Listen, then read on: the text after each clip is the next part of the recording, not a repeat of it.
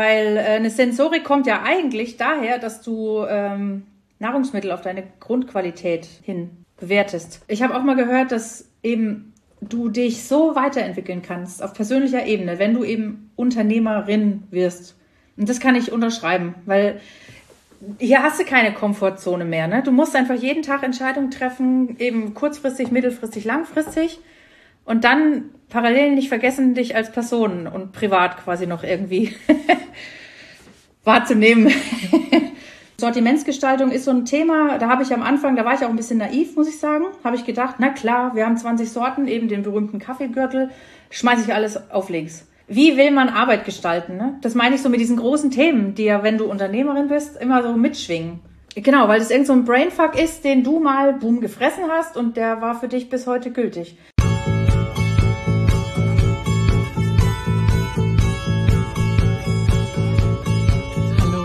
Herzlich willkommen zum Kaffeesahne-Podcast. Mein Name ist Anna und ich spreche im Kaffeesahne-Podcast mit Menschen aus der Kaffeebranche über ihr Leben, ihren Werdegang und ihre Sicht auf Kaffee und alles drumrum.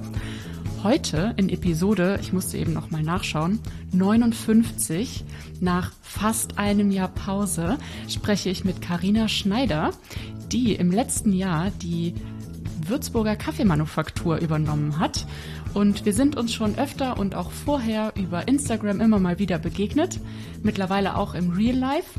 Und ähm, ich freue mich total, dass wir quasi gemeinsam in äh, den die neue Ära, wie ich schon gesagt habe, des äh, Kaffeesahne-Podcast äh, zurückstarten und ähm, ja, darüber sprechen, wie so die letzten Jahre äh, für dich waren und ja, was es eigentlich bedeutet, eine quasi alteingesessene Rösterei zu übernehmen und ähm, ja, eigene Vorstellungen da, da rein zu vereinen.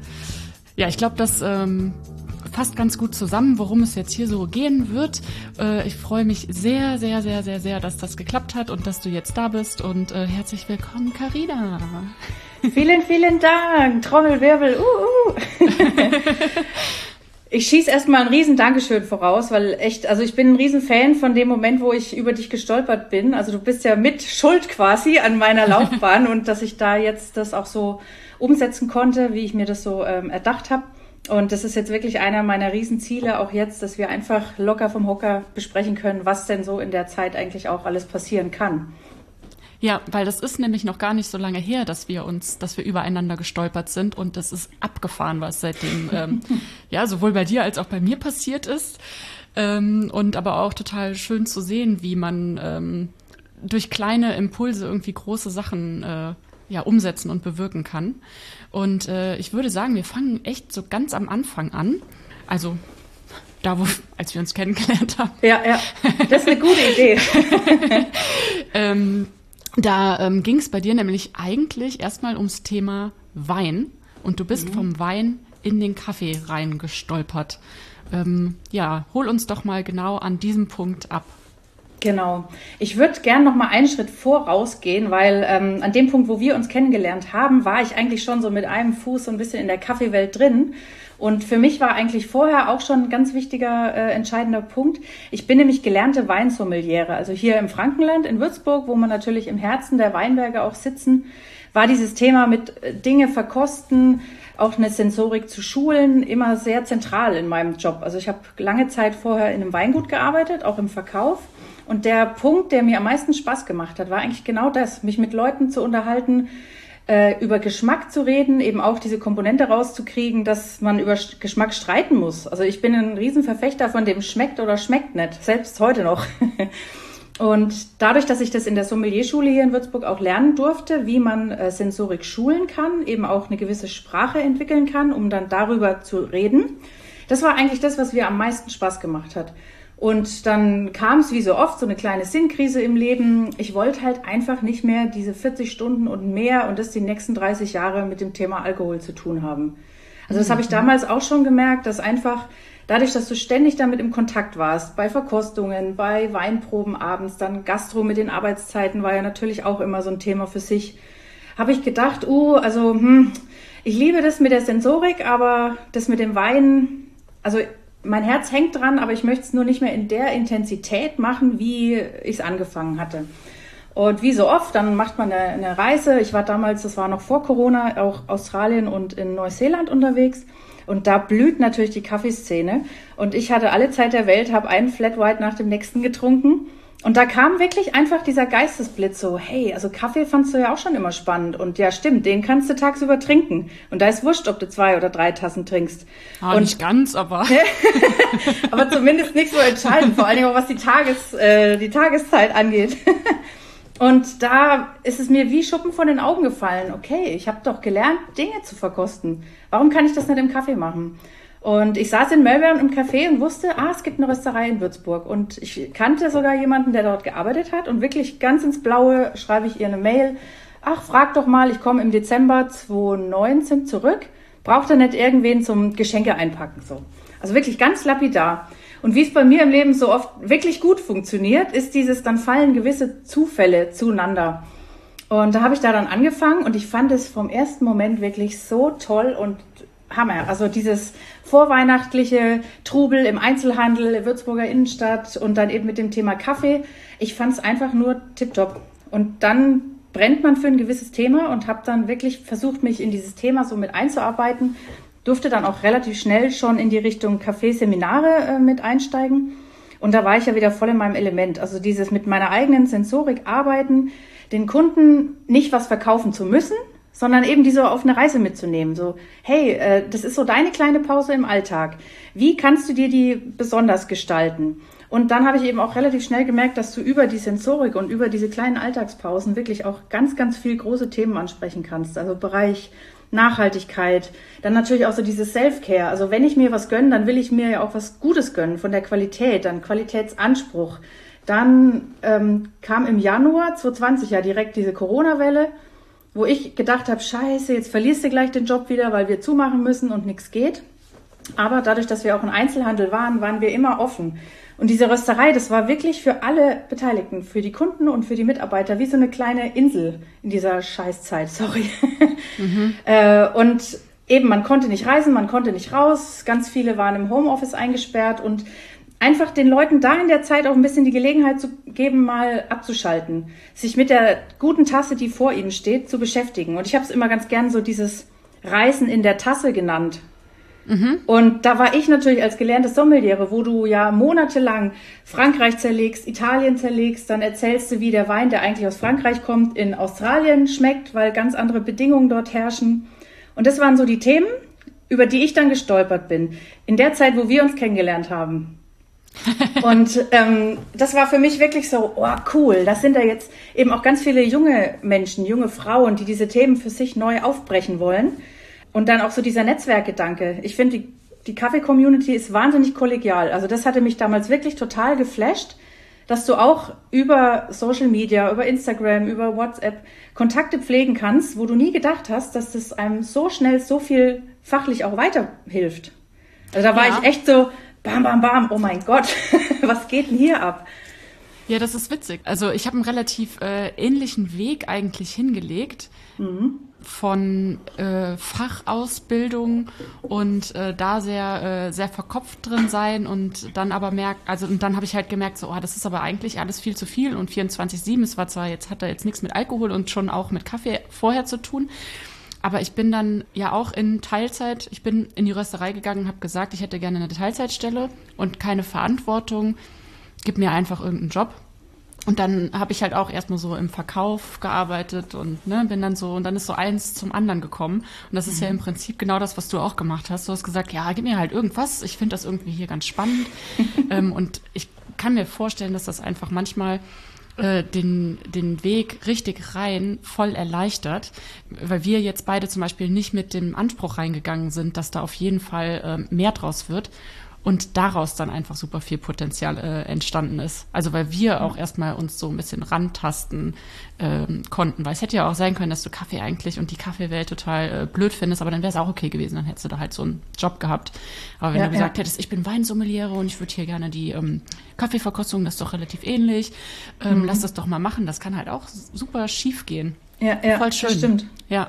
Nee, und auch so dieser Entdeckergeist, den habe ich wirklich auch bis heute. Also so diese, das Mindset, dass man jeden Tag was Neues dazulernt und eben nicht diese, diese Hochnäsigkeit entwickelt. Man weiß das jetzt schon, man ist da seit zwei Jahren im Job, la, sondern wirklich dieses sich immer auf was Neues einstellen. Und das finde ich macht es auch bis heute total spannend. Und eben wenn man dann mit Leuten auch aus der Kaffeebranche redet, ähm, finde ich das super zu hören, hey, die sind seit 30 Jahren im Geschäft und eben wenn du das dir so gestaltest, dann kannst du diesen, ja, diesen Vibe auch so ein bisschen beibehalten, so immer Neues zu entdecken.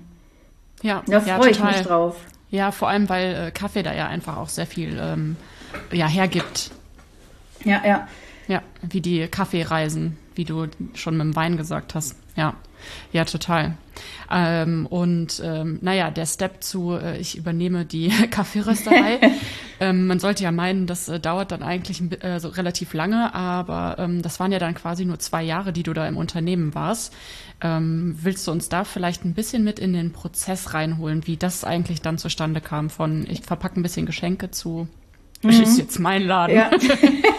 sehr, sehr gerne.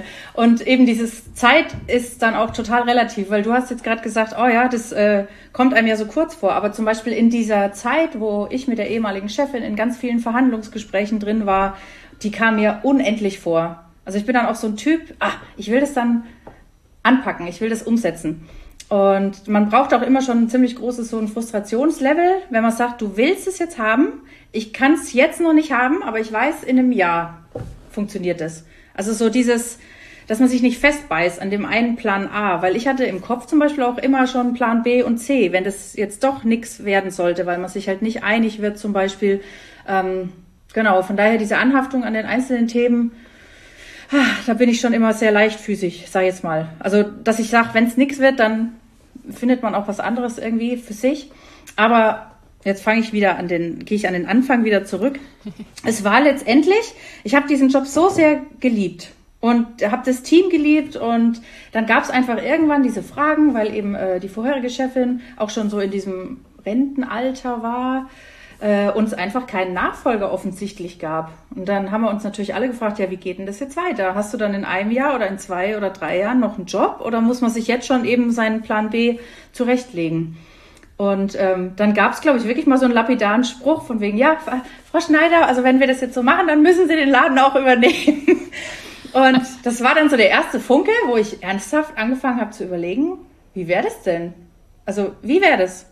ich habe mich da null ready dafür gefühlt, aber ich fand diesen Gedanken einfach richtig, richtig cool.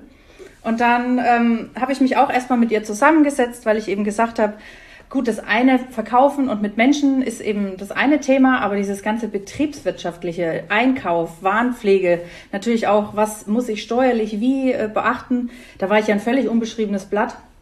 Und dann haben wir uns erstmal auch so für eine Art Schulungsprogramm hier in Bayern entschieden und auch nur damit habe ich mir das letztendlich zugetraut. Mhm, also habt ihr das gemeinsam gemacht? Genau, also es war so, äh, ich habe diesen Kurs gemacht, aber ohne ihre Erlaubnis letztendlich und ohne, dass sie mir quasi diesen Katalog mit der Bewerbung hingelegt hat, hätte das auch nicht funktioniert. Und das war auch wieder der Next Step. Also als ich dann diesen Platz hatte, war klar, okay, wow, du bist jetzt anderthalb Jahre in diesem Schulungsprogramm von Ried damals und ähm, lernst eben, wie man einen Betrieb führt unabhängig von der Thematik, die dahinter steckt. Und das war natürlich für mich toll, weil ich wusste, okay, ich kann jetzt anderthalb Jahre auch jede blöde Frage stellen. Ich lerne, wie man das mit der Buchhaltung macht, welche Rechnung wie verbucht werden muss und habe dann letztendlich aber auch die Zeit, mich mit der Andrea damals zusammen dahin zu entwickeln, dass wir das dann auch gemeinsam eben abschließen, in dem Sinn, dass ab dem 1. Juli 2022 sie in ihren wohlverdienten Ruhestand gehen kann und ich dann das Ruder übernehmen, ohne dass es so einen krassen Cut gibt. Mhm. Und ähm, wir haben uns wirklich sehr lange Zeit auch äh, Zeit genommen, um natürlich sich um den Preis einig zu werden, um alles auch so ein bisschen anzusprechen äh, von den Thematiken, natürlich wie Personal, wie wird es übernommen, woran muss ich dann ähm, arbeiten. Ja, auch mit meiner Selbstständigkeit war ja für mich auch so ein neues Thema. Ich war ja sonst immer angestellt. Und deswegen haben wir wirklich dieses Jahr, anderthalb gebraucht, um da reinzureifen in die Situation.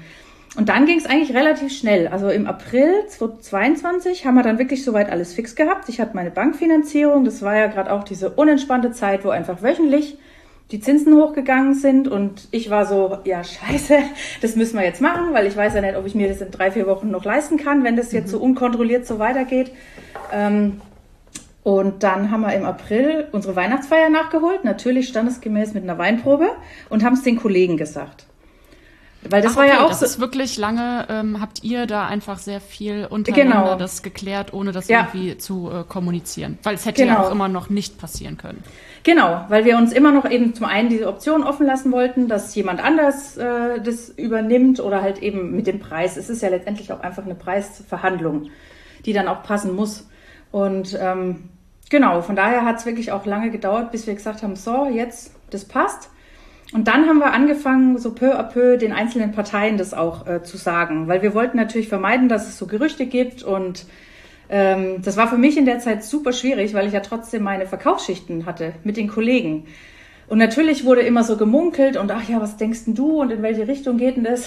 oh Gott.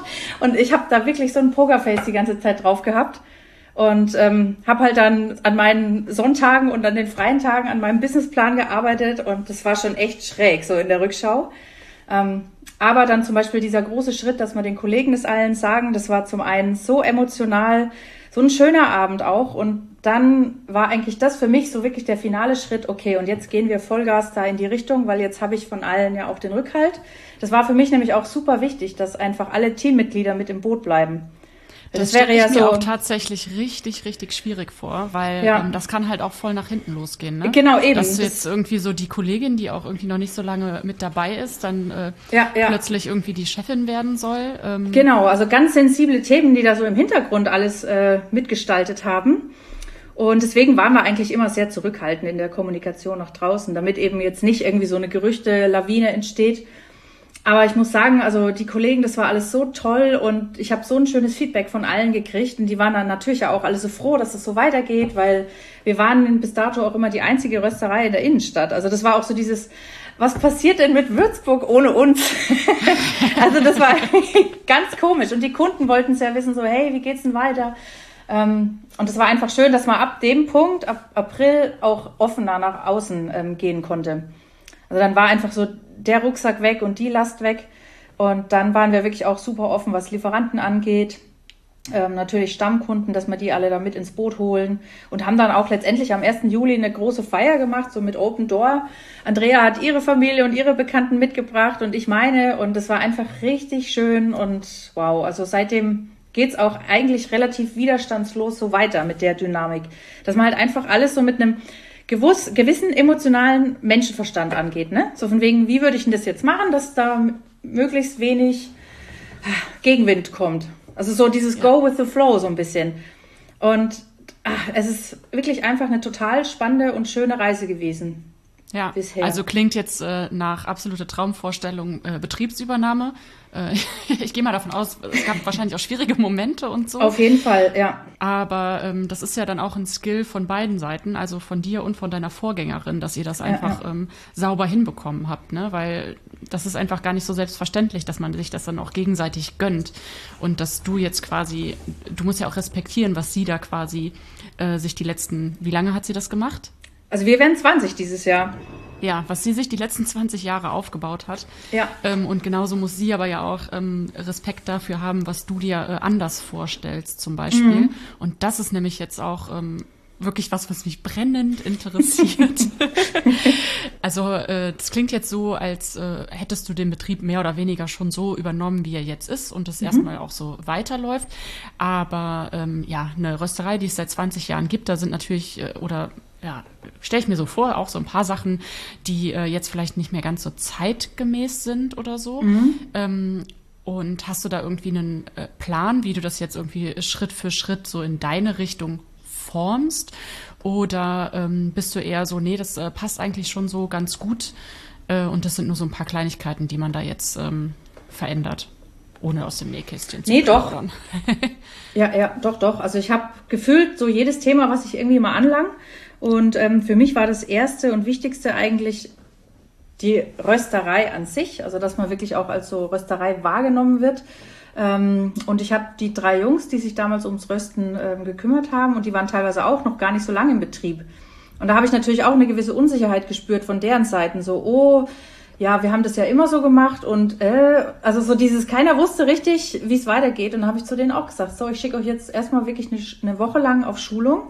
Und damit die drei letztendlich auch an eigenen Röstideen, auch so an diesen Werten und Philosophie, die ich ja dann auch vertreten möchte, arbeiten können. Und das fand ich spannend, dass man halt einfach die alle zusammen ins Boot holt und dann auch sagt so, hey, ich kann ja von euch jetzt nichts fordern, was ihr noch nicht könnt, ohne dass ich euch befähige dazu.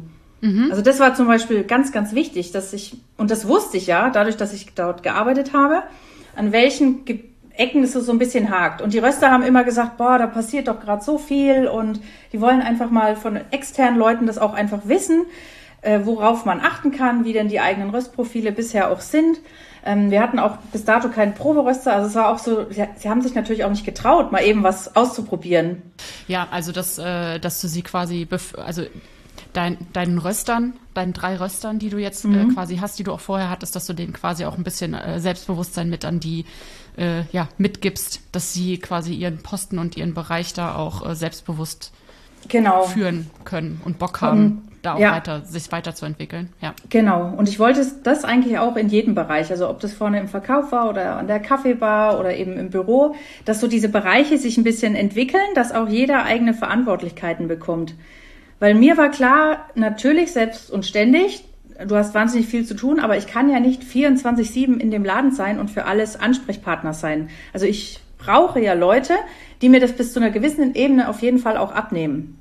Also das war mir von Anfang an bewusst und äh, das versuche ich auch seitdem wirklich umzusetzen, dass ähm, wir uns regelmäßig treffen, Dinge absprechen, aber dass ich jetzt nicht eben immer da sein muss und es immer auch selber können muss, sondern dass ich auch sage, hey, wow, ich schicke euch jetzt auf die Schulung, bin auch selber nicht dabei, aber ich freue mich tierisch drauf auf das, was ihr mir danach erzählt und auch auf die ganzen Ideen, was man dann machen könnte. Ja. Das war was, ja. was ich von der Philosophie her von Anfang an auch schon umsetzen wollte. Ja, ja, super cool. Ähm, wie, ähm, wie groß ist denn äh, die Rösterei? Also wie viel, wie viel röstet ihr so? Wie viele MitarbeiterInnen hast du? Ähm, und wie, also weil unsere Rösterei, wir sind zu zweit.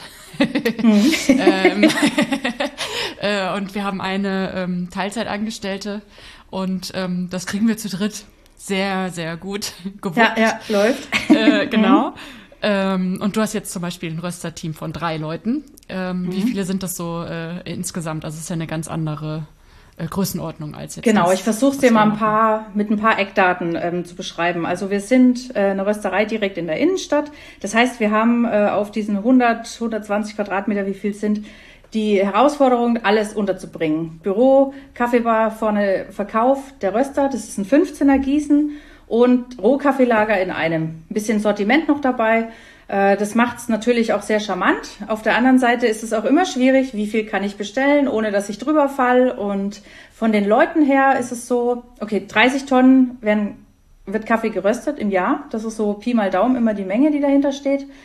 Und von den Röstern ist es so, wir haben gerade drei äh, super motivierte Jungs, die aber interessanterweise auch alle noch in anderen Bereichen der Rösterei arbeiten. Also wir mhm. haben einen, der ist dann zum Beispiel auch ähm, sehr engagiert in den äh, Seminaren und hilft mir bei so Workshops. Und der andere ist dann eher so auch im Verkauf und stark hinter der Kaffeebar. Also das ist dann toll, dass ich jetzt auch nicht sagen muss, so, und du arbeitest jetzt 40 Stunden nur in der Produktion.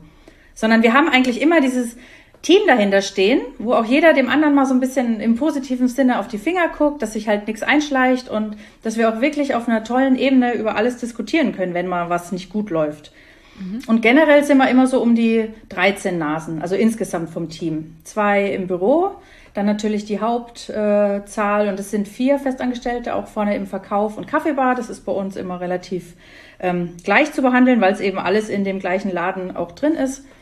Das heißt, wir haben jetzt nicht die zwei Head Baristi, die dann alles nur an der Kaffeebar können, aber vielleicht im Verkauf nicht so stark sind. Ähm, von daher, die müssen auch schon echt viel können, die Leute. Also auch so Aushilfen. Wenn ich sage, wow, wenn ich jetzt jemanden Neues als 450 oder 520, wie es jetzt heißt, mit einstelle, die hat auch relativ schnell viel Verantwortung, weil sie neben dem Kaffee natürlich auch die Getränkezubereitung ähm, recht schnell drauf haben darf.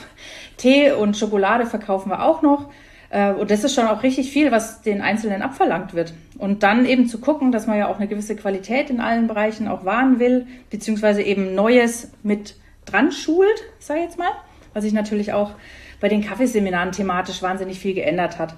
Es reicht halt nicht mehr nur über Caldi und die Legende zu erzählen und dass dann die Wiener Melange hier der Klassiker der Kaffeekultur ist, sondern wir merken ja auch an den Fragen der Kunden, dass die viel interessierter sind, eben wie es letztendlich ja auch im Anbau aussieht und wie wir für uns Nachhaltigkeit gestalten. Deswegen Sortimentsgestaltung ist so ein Thema, da habe ich am Anfang, da war ich auch ein bisschen naiv, muss ich sagen, habe ich gedacht, na klar, wir haben 20 Sorten, eben den berühmten Kaffeegürtel, schmeiße ich alles auf links.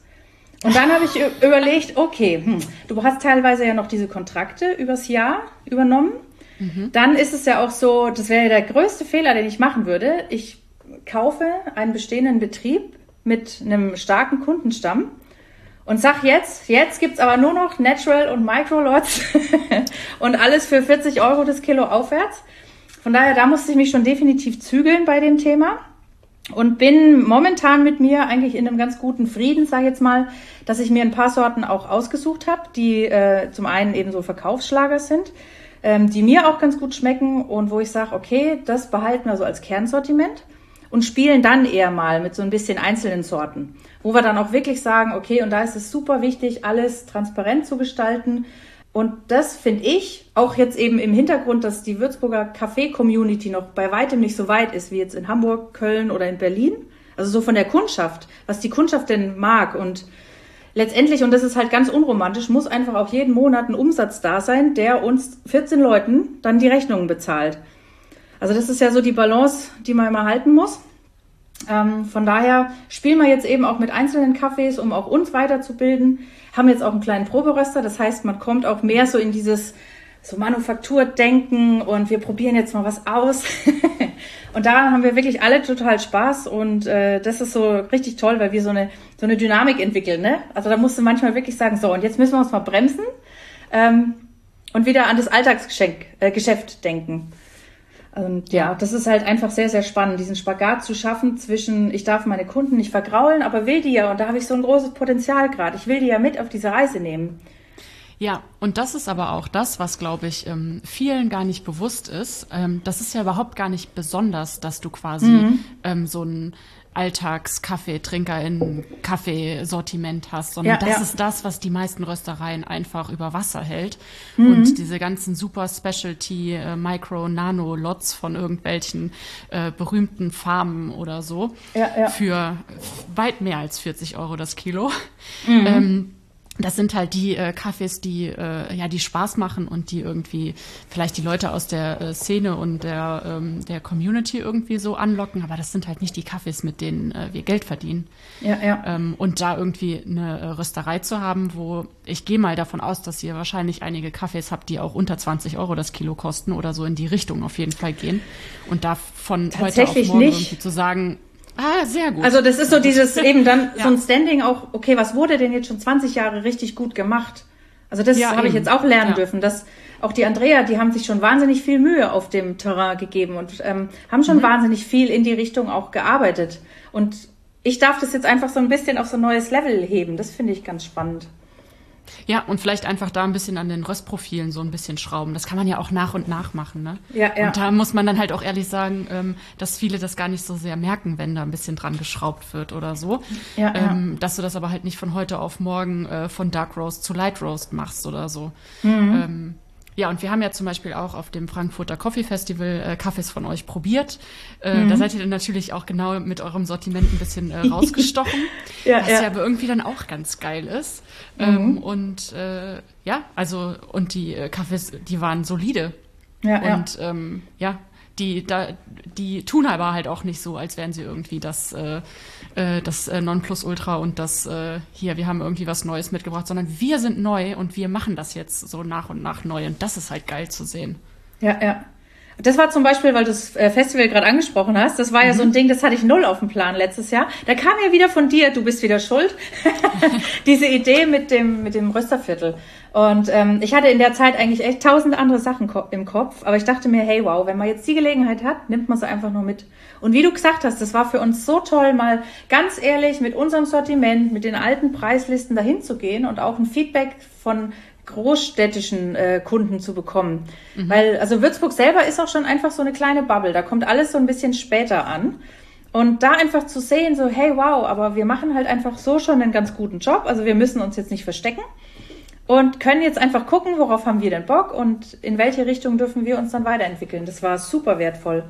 Ja, also auch da quasi ähm, von innen heraus Impulse holen, ne? Also ja, einfach ja. selbst dabei sein und dann äh, merken, wie ist eigentlich so das, äh, so das Feedback. Das ist ja nochmal ganz anders als, ähm, als Besucherin warst du ja schon öfter auf äh, Festivals und äh, hast dir das so angeguckt. Aber halt selbst dabei zu sein, ist halt nochmal ganz anders, was, mhm. ähm, ja, Weiterentwicklung und sowas angeht. ja, ja. Was auch super ja. wichtig war, ich hatte äh, aus unserem Team eben auch ein paar dabei, wo ich weiß, die haben da auch Bock drauf auf Messe. Und für die war das so ein Riesenschritt, sich weiterzuentwickeln. Weil wir mussten noch nie so viele V60 und noch nie so viele Chemex hintereinander brühen. Ja. Also einfach auch so dieses, okay, hm, vielleicht sollten wir es doch ein bisschen öfter mal zu Hause üben. Und da halt auch einfach dieses Netzwerken, wie du schon gesagt hast, einfach mal mit dem Nachbarn rechts und links äh, sprechen. Und das fand ich einfach so toll. Also dieses Festival war wirklich auch so outstanding als Gelegenheit und hat uns sehr viel gebracht, so in dem, in den Überlegungen, die wir jetzt gerade haben. Ja, sehr schön. Mhm. Was ähm, ist denn so das äh, in der Rösterei, was du am meisten schätzt und worum du froh bist, dass es so ist, wie es ist? Das sind meine Mitarbeiter, ganz klar. Also dieses Team, das ist so ein bisschen wie meine kleine Familie und das Tolle ist, wir sind eigentlich fast alles Quereinsteiger. Also der Punkt, den du vorhin gesagt hast, mit man hat irgendwie so einen Punkt, wo man motiviert ist, man ist für das Thema, äh, man brennt dafür und schaut jetzt einfach, was man mitbringt an Skills, die man damit reinbringen kann. Und also das Engagement, was wir bei uns da im Laden haben, das ist schon echt Wahnsinn. Und ähm, das, ich kann es oft nicht in Worte fassen.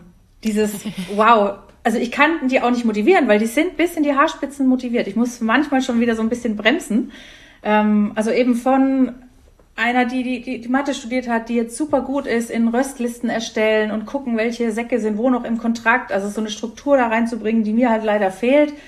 Und dafür darf ich ja dann auch lernen, eben dieses Loslassen, dieses ich muss nicht alles können. Und wenn du mit Zahlen kannst, hey wow, dann darfst go. du dich da, genau, dann go und wir treffen uns einmal die Woche.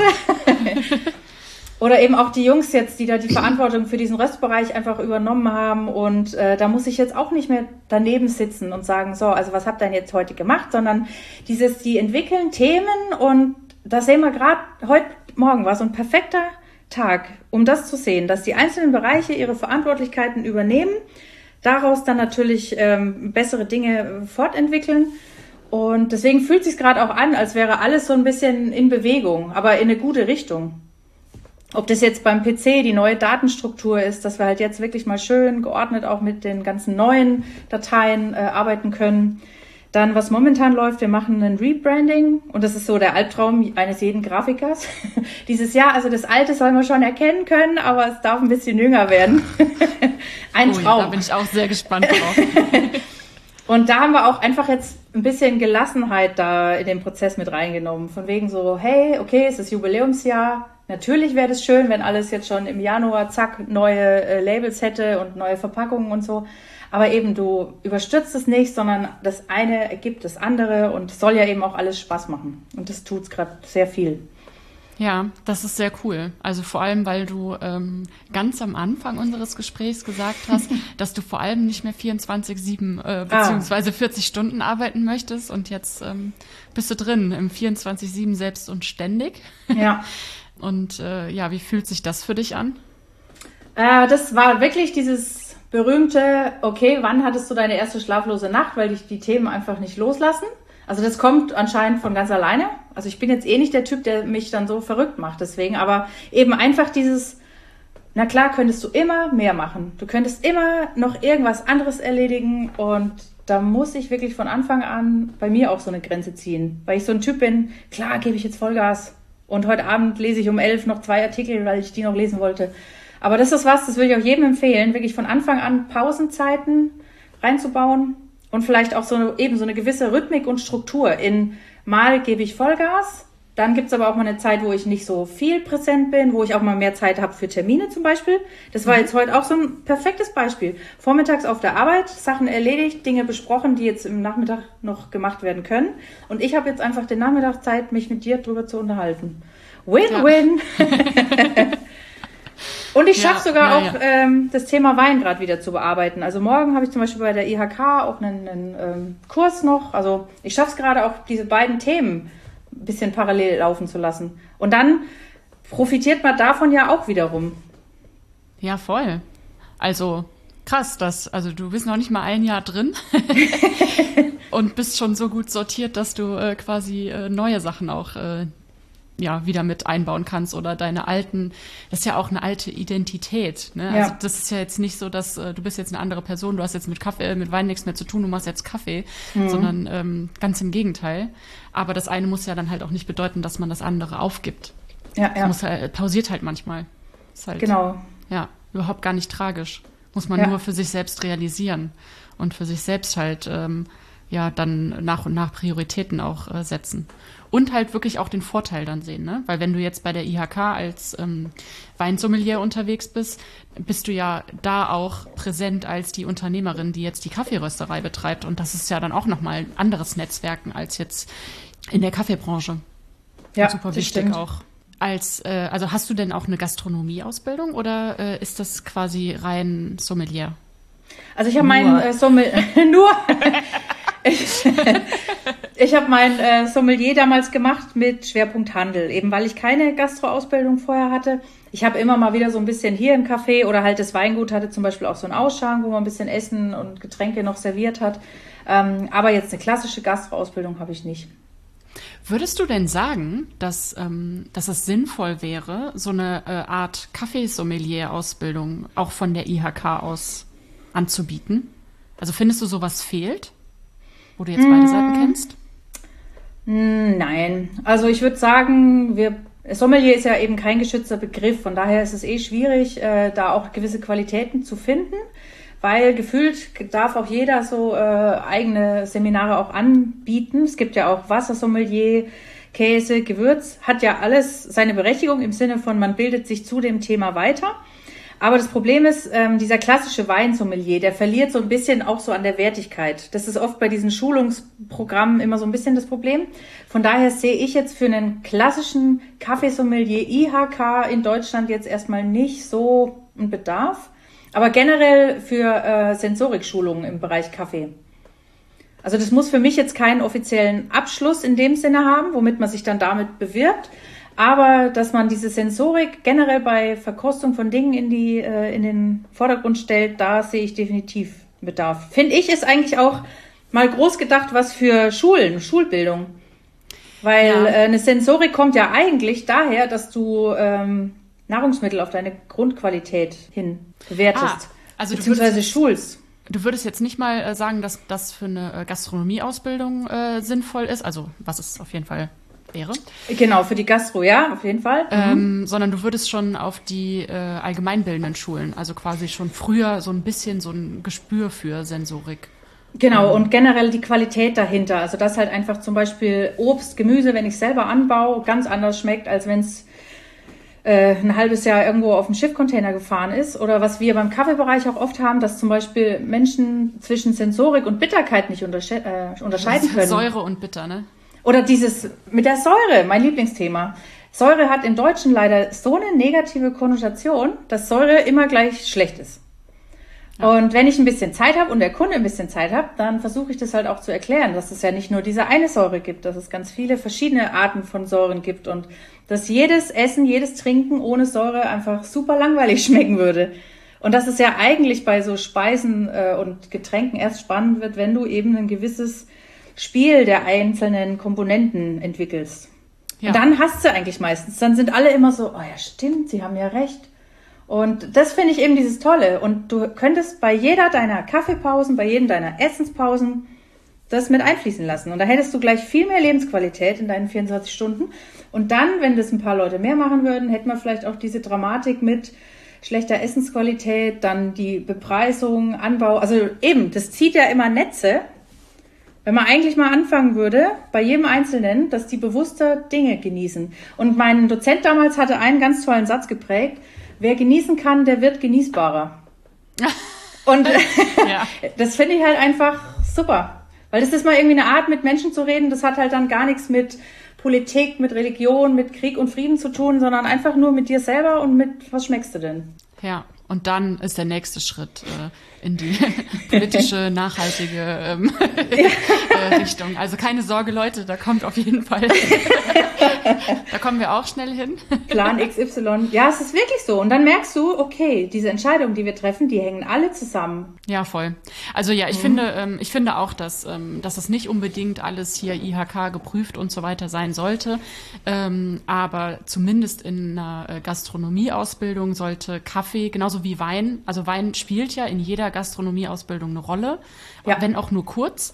Mhm. Ähm, und äh, ich finde es krass, dass Kaffee das halt nicht tut weil das mhm. halt genau so ein alltägliches äh, Produkt ist, mit dem alle, die irgendwie was mit Gastronomie oder Hotel zu tun haben, äh, in Berührung kommen. Und das ja, fehlt ja. halt total. Also ich hatte das halt das Glück, dass ich in der Berufsschule ähm, äh, auch Kaffee als äh, Wahlpflichtfach ähm, wählen konnte. Also ne, ah, cool. so als mhm.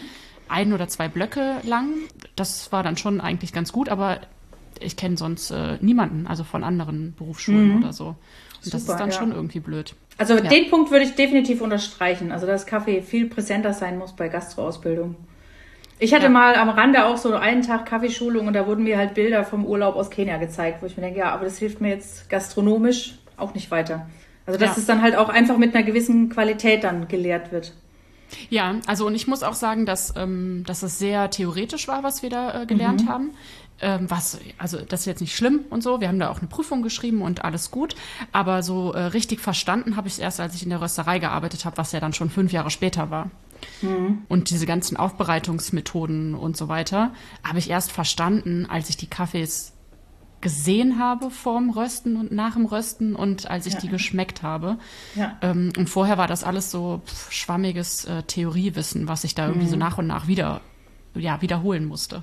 Da mit den, mit den Prüfungen, da wollte ich auch noch sagen, da muss halt dann auch zum Beispiel diese Fragestellung auch über die Frage, welcher jetzt der heraus, der hochwertigere Kaffee, Arabica oder Robusta, muss dann irgendwie raus, also drüber hinweggehen. Weil das ist für mich dann zu oberflächlich. Ja. So dieses, was gelehrt wird. Ja, schon alleine, dass Arabica und Robusta ja gar nicht die Gegensätze sind. Ja, es ist so, okay, wow. Ja. äh, wo ja. wir bei meinem Thema wären. Ja. Wie geht's euch denn so? Also, das interessiert mich immer brennend, wenn ich da die Gegenfrage stellen kann. Kleiner skaliert, ja. aber trotzdem ja wahnsinnig viel Verantwortung. Ja, ähm, also wir hatten wirklich ein sehr, ähm, ich würde mal sagen, turbulentes und schwieriges äh, letztes Jahr und mhm. äh, starten aber voll äh, motiviert und positiv jetzt so ins neue Jahr. Also Super. ich weiß gar nicht, woher das kommt, aber wir haben irgendwie so eine Kraft ins neue Jahr äh, mitgenommen und äh, haben uns auch nochmal so richtig schön zusammengerauft jetzt äh, nach einfach wirklich schwierigen ähm, letzten Monaten und ähm, es sieht einfach auch echt ganz gut aus so für uns als kleines äh, Unternehmen. Und ich habe zum Beispiel persönlich die Entscheidung getroffen, meine eine Selbstständigkeit aufzugeben, um nur noch in ähm, Giovanna Café drin zu sein. Okay. Was ähm, mhm. für mich eine riesengroße Freiheit bedeutet. Mhm. Also ich hatte sonst quasi so dieses Einzelunternehmen, also worüber halt äh, Messejobs, äh, irgendwie auch Podcast-Kooperationen, die ja eigentlich auch nie wirklich stattgefunden haben. Und mhm. also wo ich mich einfach, äh, wo ich einfach immer so halb drin hing, weshalb Giovanna Kaffee irgendwie auch nur so ein halbes Ding war und ich immer so ein bisschen hin und her gerissen war. Und jetzt äh, läuft halt alles, was wir machen, über Giovanna Kaffee. Und das, ich dachte immer lange, dass das für mich so eine, dass es das bedeutet, dass ich mich aufgebe so ein bisschen mein persönliches, ja mich als persönliche Marke. äh, und es fühlt sich jetzt aber gar nicht so an, sondern mhm. ganz im Gegenteil. Ich bin jetzt völlig befreit und kann halt auch wieder jetzt mit dir diesen Podcast machen, weil davon finanziell nicht so viel abhängt, weil ich über mein Einzelunternehmen nicht nichts mehr verdienen muss. Mhm. Ich muss ja, halt ja. keine zwei Einnahmequellen mehr haben, sondern das kann alles schön, wenn irgendwie was äh, passiert, in Giovanna Kaffee fließen und das ist eigentlich nur Win-Win auf allen Seiten. Genau, und damit äh, starte ich halt jetzt so super ähm, motiviert und auch für Giovanna Kaffee stehen einfach super viele coole Sachen an. Ja. Jetzt und, geht's ja äh, alles wieder. Jetzt ja, ist Corona genau. ja kein Thema mehr, ja. Ja, und das merken wir natürlich auch. Also auch, dass jetzt so Planungssicherheit ist, ne? dass man einfach so kleine Veranstaltungen machen kann und so. Mhm. Ja, und da stehen einfach jetzt ziemlich viele coole Sachen an und äh, Gio und ich machen jetzt auch einmal im Monat einen kleinen Podcast, in dem cool. wir ähm, euch alle die, an den Mikrofonen, wir sind an den Mikrofonen, euch alle ähm, an den äh, Lautsprechern da draußen quasi auch so ein bisschen mit auf unsere Reise als Unternehmerin und Rösterin und Importeurin und was wir halt so alles machen, mitnehmen können. Und ich glaube, das ist auch nochmal ähm, ja richtig schön auch äh, für Gio und mich dadurch auch nochmal zusammenzuwachsen. Ähm, Mega. Genau. Das ist jetzt so ähm, unser Stand. Ich könnte zwei Stunden noch weiter auch darüber sprechen. Wie du merkst, in mir drin passiert halt auch einfach super viel. Ja, aber ich liebe das Unternehmerin-Sein. Hm. Nachdem ich es letztes Jahr viel verflucht habe, liebe ich es jetzt doch sehr. Ja. Darf ich da nochmal was nachfragen? Weil das werde ich auch so oft gefragt. Dieses Unternehmer sein, Unternehmerin sein, werden, taugt, oder dir hat es von Anfang an jetzt nicht so direkt getaugt, sondern du musstest da so ein bisschen reinwachsen. Ja, also und ich wäre nicht so eine selbstbewusste äh, Unternehmerin, wie ich jetzt diesen Januar bin, ja, ja. ähm, wenn nicht letztes Jahr so viel auch ähm, schief gelaufen wäre. Also, mhm. ja, das, also das klingt so total blöd. Ich wünsche das niemandem, so eine krasse Existenzangst zu haben, wie ich sie im letzten Jahr hatte. Mhm. Ähm, aber ich habe daraus auch einfach super viel äh, mitgenommen. Und ähm, ja, so meinen eigenen Laden zu haben und in meinem eigenen Laden zu stehen und zu merken, wirklich fast jeden Tag, dass die Leute das richtig gut finden, was wir machen und wie wir das machen und dass es langsam auch ankommt und wir so nach und nach davon leben können crazy. Ich möchte mhm. das nicht tauschen gegen irgendwo angestellt sein. Ja, ja, cool. Ja. Weil bei mir war das zum Beispiel auch so. Ich war halt einfach in Angestelltenverhältnissen natürlich auch engagiert und habe mich da reingearbeitet, aber immer bis zu einem Punkt, wo man halt frustriert ist, weil man nicht die Entscheidungen treffen kann. Und ich habe jetzt auch keine Angst vor Konsequenzen. Also wenn ich entscheide, dann muss ich halt mit den Konsequenzen leben. Von daher, mir hat es von Anfang an total getaugt. Aber ich krieg so das Feedback, so, oh ja, wie, wie fühlst du dich denn und hast du dich darauf vorbereitet? Und man kann sich halt eben nicht darauf vorbereiten. Man springt da einfach rein in das Haifischbecken und wächst daran. Und deswegen finde ich es bei dir so cool, weil ich dich natürlich auch ähm, verfolgt habe und ich habe nur immer gehofft, so, boah, hoffentlich kriegen sie jetzt einfach irgendwann diese Kurve, weil das wäre einfach mega schade, so ein Engagement an wieder diesen blöden wirtschaftlichen Fragen da so zerbrechen zu lassen. Und deswegen mega cool, dass du das sagst, wow, du bist jetzt so gefestigt und ähm, kannst jetzt eben auch so Vollgas auf dieses eine Thema gehen. Und ich habe auch mal gehört, dass eben du dich so weiterentwickeln kannst auf persönlicher Ebene, wenn du eben Unternehmerin wirst. Und das kann ich unterschreiben, weil hier hast du keine Komfortzone mehr. Ne? Du musst einfach jeden Tag Entscheidungen treffen, eben kurzfristig, mittelfristig, langfristig. Und dann parallel nicht vergessen, dich als Person und privat quasi noch irgendwie wahrzunehmen. Ja. ja, und da fand ich auch echt richtig schön, dass du gesagt hast, dass du dir quasi so ähm, Struktur einbaust, dass ähm, halt Pausen quasi mhm also das hast du im ersten Satz gesagt, dass Pausen halt auch eine Rolle spielen. Und ja, das ja. ist halt auch so. Ich will, ich will keine 24-7 Unternehmerin sein. Das mhm. ist überhaupt gar nicht mein Anspruch. Ich will ja. auch nicht, dass ähm, Giovanna Café so durch die Decke geht, dass wir irgendwie vor lauter Arbeit nicht mehr schlafen können. Ja, ja. Ich möchte einfach, dass das ein schönes Unternehmen ist, was für uns gut funktioniert, wovon wir leben können, wo wir irgendwie zwei, drei MitarbeiterInnen oder so haben, und die Leute, die zu uns kommen und unseren Kaffee trinken und das, was wir machen, äh, begleiten, da irgendwie einen Mehrwert drin sehen. Mhm. Und das, das war's. Das muss ja. kein Riesenimperium sein. Ja. Und das ähm, ja, fühlt sich halt gerade so an, als würde das jetzt so langsam aufgehen. Mhm. Mega gut. Ja. Unterschreibe ich so, ja. Ja. Ne, es muss kein, also auch, also ist doch geil. Du hast ein mehr oder weniger laufendes äh, Unternehmen jetzt übernommen und jetzt hast du halt die Chance, das so weiterlaufen zu lassen, dass es für alle weiter funktioniert und mhm. alle irgendwie dann geiles ähm, Leben mit dem Unternehmen quasi führen können und nicht für genau. Und oh, ich muss morgens aufstehen und zur Arbeit. Ja, ja, ja. Ich hab keinen Bock.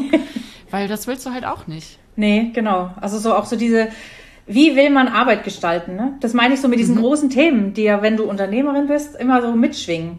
Und das ist halt Ja. super cool, dass du das auf der Ebene auch mal anpacken kannst und mal umdenken kannst. Wir haben zum Beispiel als allererstes auch ab Juli, wir haben montags zugemacht, weil wir gesagt haben, wir brauchen mal einen Tag ohne Kunden, wo du aber dann einfach auch mal konzeptionell Dinge äh, überlegen kannst, auch mal einen kompletten Produktionstag hast. Also so dieses, nee, Umsatzsteigerung ist jetzt mal nicht Ziel Nummer eins, sondern erstmal gucken, wie bringen wir da auch ein bisschen Ruhe in die Prozesse rein.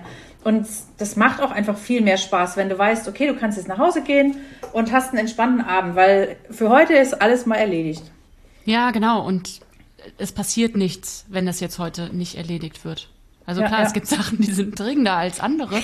aber es ist vor allem halt auch wichtig, dass, ähm, ja, dass das für dich ein gutes Leben ist. Genau, ja. Weil wir hatten was davon. Wenn du dich kaputt arbeitest, nur damit da irgendwie, weiß ich nicht, die Leute auch montags ihren Kaffee trinken können.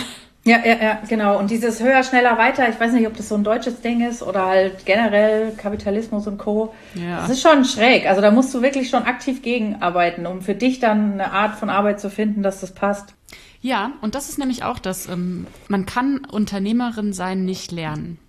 So, also man kann super viele Coachings machen und keine Ahnung, auch in meiner Ausbildung, klar, habe ich so ein bisschen was dazu gelernt und so, aber am Ende ähm, wirst du halt ins kalte Wasser geworfen. Und ähm, als ich nämlich meinen ähm, Businessplan geschrieben habe, zusammen mit so Unterstützung und ähm, habe ja dann auch einen ähm, Gründungszuschuss und so am Anfang gehabt, ähm, und dieser Typ, mit dem ich das zusammen gemacht habe, der hat immer, der hat immer in riesengroßen Schritten gedacht. Und ich kann mich noch ganz genau daran erinnern, wie unwohl ich mich damit gefühlt habe, dass der mir immer mehr und mehr und mehr und mehr und mehr Arbeit aufdrücken wollte. Und dann auch, ja, und dafür kannst du ja dann auch einfach Leute das für dich machen lassen und dann kannst du hier mal höher skalieren und da mal höher skalieren und dann sind wir in zehn Jahren da und da. Und ich dachte die ganze Zeit nur, hä, Das will ich nicht. Ich will das nicht. ja, ja. ähm, können wir das auch einfach klein denken und ich kann davon okay leben? Ja. So, wäre doch, Ist doch absolut fein. voll ja. schön. Ja. Das stimmt. Das stimmt, das stimmt. ähm, und da wird man halt viel reingepresst, ja. Das ist äh, Kapitalismus.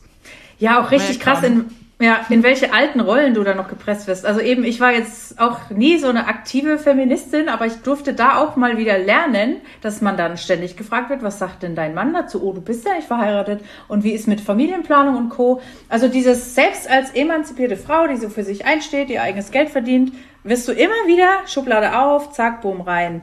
Boah, Oder dieses eben, wie du gesagt hast, bei mir war das auch ganz oft, ja, da musst du ja dann immer die Erste sein im Laden und abends dann die Letzte, die zusperrt. So, nee, muss ich gar nicht. Ich muss einfach nur eben die Leute um mich rum haben und das so strukturieren, dass ich nicht nonstop da sein muss. Klar, wenn irgendwas passiert, bin ich sofort da. Aber dieses berühmte 24-7 nonstop arbeiten, nee, nicht mit mir. No, thank you. Nee, genau. Ähm, Das muss, das aber darf auch anders ähm, gehen. Ja. ähm, ja, aber sehr spannend, dass du das jetzt von dir aus äh, ansprichst. Mhm. Also wir begegnen uns regelmäßig äh, im Moin Coffee Ja, Lady Netzwerk. Heißt, wir sind ja schon auf jeden Fall bewusst als Frauen und Unternehmerinnen unterwegs. Hat das Mhm. für dich jetzt selbst quasi dieses Unternehmen zu führen, hat das dich noch mal ein bisschen feministischer gemacht als vorher? Äh, bewusster würde ich sagen. Also im Sinne von, dass ich mir be muss, bewusst machen musste, dass es in vielen Bereichen einfach noch ein richtig krasses Thema ist, weil dieses Selbstbewusstsein hatte ich nicht. Für mich war das halt schon irgendwie so, ja, ach, das, das läuft doch schon alles und wir sind doch schon auch emanzipiert. Und ich finde, wenn du dich dann eben auch mit den Themen wie Unternehmertum oder wer letztendlich arbeiten geht zum Beispiel, beschäftigst, auch wen stellst du ein, da merkst du schon richtig oft dieses berühmte, oh nee, jetzt sind dann aber die Kinder krank und äh, mein Mann muss aber auf Arbeit. Also zum Beispiel die Perspektive fand ich jetzt spannend, wenn ich Personal ausgewählt habe. Dann war es oft so, ja, ich muss jetzt aber erstmal mit meinem Mann zu Hause sprechen, um das vertraglich festzuhalten zum Beispiel. Ähm, das fand ich irgendwie spannend, weil gut, ich, ich entscheide halt, weil es mir in den Kram passt und ich frage vielleicht nur noch mal kurz nach, aber ich frage jetzt niemanden um Erlaubnis, ob ich da so arbeiten darf zum Beispiel. Das fand ich jetzt im übertragenen Sinne mal ein bisschen schräg. Oder was ich zum Beispiel auch mega cool finde, einer unserer Röster ähm, hat Kinder zu Hause, aber er ist immer derjenige, wenn Kind krank oder Kita zu, ruft er mich an und sagt, hey, ich kann jetzt heute nicht rösten, weil er muss auf die Kinder aufpassen. Und ich feiere das so. Ich feiere das so, dass in vielen Bereichen das eben schon sehr weit ist, aber es genauso in anderen Bereichen einfach noch richtig ein Thema ist und ja, bin ich jetzt feministischer geworden. Also ich würde es mal mit ja betiteln, aber jetzt nicht in, dass ich aktiv rausgehe, sondern mir ist das Thema bewusster. Ja, aber ähm, das ändert ja einfach auch schon super viel. Ja, Weil du einfach anders agierst, als du ähm, agieren würdest, wenn es dir nicht so bewusst wäre. Und das macht ja einfach dann auch schon ähm, einen großen Unterschied. Und ich meine, in dem mhm. Netzwerk sind wir ja auf jeden Fall, weil uns einfach auch bewusst ist, dass, ähm, ja, dass da noch mehr passieren darf. Und ob wir da jetzt aktive Akteurinnen sind oder einfach immer mal wieder reinschauen und, ähm, und hören und äh, gucken, was halt äh, gerade so äh, die Themen sind, das macht ja auch schon einen Unterschied. Einfach, dass wir da up-to-date ja. sind und das irgendwie so ein bisschen mit raustragen. Da ist zum Beispiel noch ein Punkt. Ich habe jetzt im Januar mir eben Zeit genommen, auch die Netzwerke hier in der Region mal so ein bisschen kennenzulernen. Und mhm. da waren auch zwei äh, mit Frauenmotiv dahinter. Einmal ein Netzwerk, was sich relativ ähm, so autark quasi gegründet hat. Ähm, also jetzt ohne, dass da ein Träger dahinter steht, wie eine FH oder eine Uni. Das fand ich mega spannend, weil das waren Frauen, die waren so kreativ und eben auch ganz oft so dieses, sie haben Familie zu Hause, wollen jetzt aber ihren Traum von, was weiß ich, Trauredner, Ordnungscoach XY. Also thematisch komplett bunt gemixt und ich fand es mhm. so toll, was da für ein Engagement, für ein Vibe und auch mal für unterschiedliche Themen bei den ähm, Netzwerktreffen auf den Tisch kommen. Und dann hatte ich noch eins, das war das Gründerinnencafé, das war eben vom Träger der FH hier in Würzburg. Und da ging es wirklich um, Frauen treffen sich, wenn sie gründen wollen oder wenn sie gerade mitten dabei sind. Und da war eins zu eins immer das Feedback, okay, Frauen haben halt vielleicht doch einfach diese Prägung von Erziehung, von diesem Frauenbild, was vielleicht hier auch noch herrscht, äh, trauen sich nicht so oft und ähm, auch von irgendwie zehn Gründern sind es nur zwei Mädels und nur eine davon zieht es vielleicht nach zwei Jahren auch durch. Und das fand, das fand ich erschreckend zum Beispiel. Das war mhm. so ein Punkt. So, okay, was sind denn aber eigentlich die Motive, die dann Frauen da wieder dass die so verloren gehen auf dem Prozess der Gründung. Ja, das ja, das hat ja sehr, super sehr viel mit äh, unserer Sozialisation zu tun. Ne? Genau, also da also, bin ich wieder selbst, voll bei. Er dass ja. wir selbst da auch manchmal uns und auch anderen äh, Frauen im Weg stehen, weil wir es ja, einfach genau. auch so, so gelernt haben. Genau, weil es irgend so ein Brainfuck ist, den du mal boom gefressen hast und der war für dich bis heute gültig. Das, mhm. das fand ich thematisch super spannend. Und dafür sind natürlich so Frauennetzwerke immer super, weil du redest halt einfach mal auf einer anderen Ebene.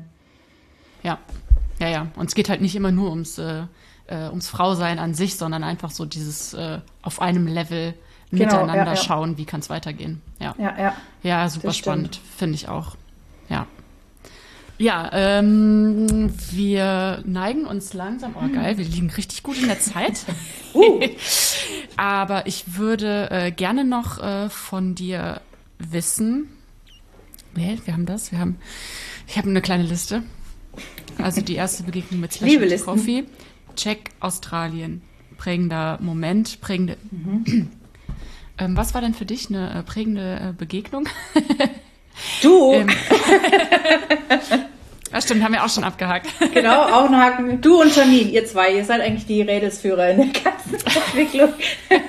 Grüße gehen raus. Ja, ganz liebe Grüße an Janine. Also, genau. ich meine, wir sind ja gerade im Thema drin, aber ähm, das ist schon echt abgefahren, wie sehr ähm, Janine einfach so eine Antreiberin ist. Hammer, von, ja. Äh, von Themen, von Netzwerk und die Art und Weise, wie sie das so locker und ehrlich irgendwie macht. Ja, Großartig. Ja. Ja, genau. Für mich definitiv auch ähm, eine der prägendsten Begegnungen. Mhm. Liebe, Liebe geht raus. ja. Und da muss man auch sagen, also wir wären jetzt als Giovanna Café nicht da, wo wir jetzt sind, wenn mhm. wir da nicht ähm, ja auch von außen äh, super ein sehr stabiles Netzwerk hätten. Ja. Und da gehören aber auch wirklich äh, dann äh, Leute äh, wie du dazu, die ähm, das einfach auch immer wieder äh, befeuern und aus dem Nichts auftauchen und sagen so, was ihr macht, das ist so krass und äh, erzähl mal und lass mal irgendwie connecten. Ähm, das ist natürlich, ja, da, da, da hüpft unser Herz, äh, wenn sowas reinkommt. Ähm, also falls ihr, die da gerade zuhören, das gut finden, was Karina und ich hier so machen, lasst mal ein Herz da. Das ist sehr, sehr, sehr wichtig und das kommt auf jeden Fall immer an. Also ja. Ja, dann würde ich sagen, ähm, bevor wir jetzt nochmal ein neues Thema aufmachen, ähm, schließen wir unser Gespräch hier. Dazu habe ich noch ein kleines äh, Fragengewitter an dich, und zwar ein paar Entweder-Oder-Fragen, die du einfach äh, ganz schnell beantwortest. Und äh, danach hast du noch äh, ein, zwei, drei Minuten, was auch immer du sagen möchtest. Okay, wir legen los. Bist du bereit? Ja, allzeit bereit. ähm, Filter oder Espresso? Filter. Zu Hause oder unterwegs? Unterwegs. Das ist die Frage, ne? Gilt das eigen, der eigene Laden als zu Hause oder unterwegs? Das ist genau, das war der Punkt, wo ich. Aber momentan, wenn der Laden unterwegs ist, dann unterwegs. Ja. Weil zu Hause, da wären wir ja dann wieder in der 24-7-Geschichte drin. Ja, ja, genau. zu Hause trinke ich gar keinen Kaffee genau. mehr. ähm, French Press oder Herdkocher? French Press. Kenia oder Brasilien? Kenia. Äh, Handfilter oder Batch Brew? Handfilter. Und jetzt zwei Fragen äh, für uns beide. Wein oder Kaffee? Ah, da möchte ich dazwischen schießen, je nach Tageszeit. Geht beides. Ja, das, könnte ich schon bei, das könnte ich schon bei Kenia und Brasilien sagen. Ja, ja, tagesformabhängig. Genau. ähm, ja, sehr gut. Äh, also immer noch auf dem gleichen Level, ja? Ja, auf jeden Fall. ja, sehr schön. Ähm, Canefora oder Arabica? Da habe ich die Antwort gerade eben im Kopf äh, gehabt. Vorprägung Arabica stand heute Canefora. Prozess. Richtige, Prozess richtige, ongoing. Richtige Antwort. äh, ja, äh, vielen, vielen, vielen lieben Dank, Karina. Das Mikro ist deins, also wenn du noch was sagen möchtest, wo man dich erreichen kann, ähm, go. Vielen, vielen Dank erstmal an dich, wirklich. Also das war jetzt heute so mein Traum, dass das Wirklichkeit wird. Danke auch an alle, die mich unterstützt haben, die ich auch unterstützen durfte in letzter Zeit. Eben ein riesen Danke auch an deine Community. Wie gesagt, du bist schuld auf meinen vielen Reisen. Immer einen Podcast nach dem anderen gehört. Und ansonsten, wie kann man mich erreichen? 24-7 äh, im Laden? Nein. Beziehungsweise halt über die, die Würzburger Kaffeemanufaktur bin ich meistens da und eben über Weindreifaltigkeit auf Instagram. Ja, Mach beides noch gerne. Ich bin hoffentlich nächste Woche mal in Köln, also da werde ich vielleicht einmal zu euch kommen. Traum Nummer zwei erfüllen. Ja, davon gehen wir doch aus, sag auf jeden Fall Ja, ja, ja. Also dieses Jahr wird gut. Und eben an alle einfach den Mut nicht verlieren, ähm, über seinen Stolz hinwegspringen, Hilfe holen, wenn man Hilfe braucht und ähm, auf gar keinen Fall irgendwie, ich sage jetzt mal stutenbissig, aber das darf auch für jedes Geschlecht gelten. Also niemanden runtermachen und immer gucken, wem kann man helfen. Und da kriegt man so viel zurück. Ja, lasst die Ellenbogen Ellenbogen eingefahren. Genau, eben. Eben.